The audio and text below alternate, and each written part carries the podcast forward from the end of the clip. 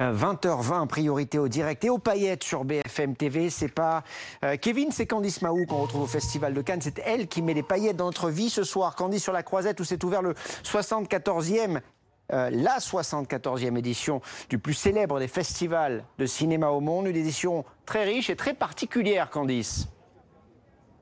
Exactement. Et c'est Marion Cotillard qui a mis des paillettes dans notre vie ce soir. Thomas, c'est clair. Euh, sur le tapis rouge, elle, elle, était évidemment extrêmement rayonnante et toute en paillettes, justement. Elle ouvre ce 74e festival. On se demandait si le glamour serait en rendez-vous. Eh bien, grâce à elle, il l'est dans ce euh, film qu'elle vient présenter. Donc, Annette de Léo Scarax, qui est un réalisateur extrêmement rare. C'est bien simple.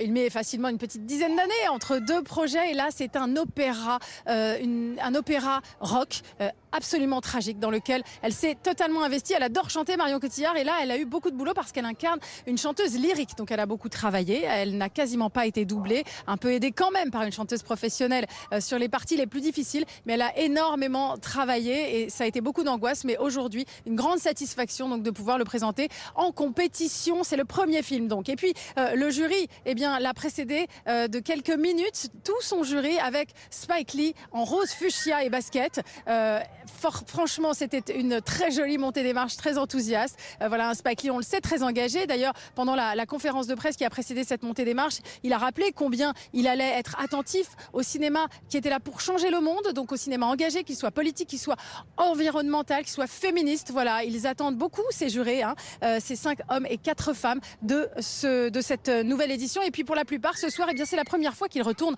dans une salle. Donc ils ont, ils ont vraiment la, sensation et la conscience de faire partie d'une édition extrêmement historique après cette pandémie qui a vu toutes les salles fermées. Alors parmi eux, il y avait Mylène Farmer aussi rayonnante sur le tapis rouge, euh, qui était assez réservée pendant la conférence de presse, mais vers qui beaucoup de regards se sont tournés, évidemment, surtout en France. Ici, on se demandait pourquoi elle avait accepté de faire partie de ce jury. Elle est très cinéphile, mais on ne le sait pas toujours. Elle s'est expliquée justement lors de conférence de presse. Écoutez-la. On va l'écouter un tout petit peu plus tard. Candice, merci. Vous nous avez fait rêver, vous et vos paillettes, sur ce festival de Cannes, évidemment.